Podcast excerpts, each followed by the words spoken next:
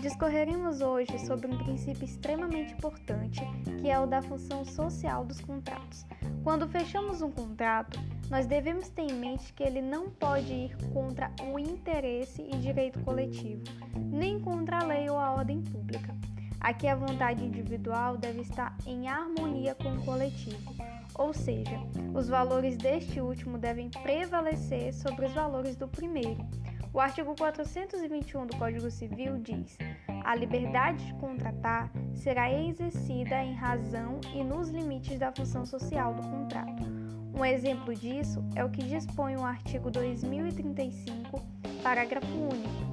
Nenhuma convenção prevalecerá se contrariar preceitos de ordem pública, tais como os estabelecidos por este Código, para assegurar a função social da propriedade e dos contratos.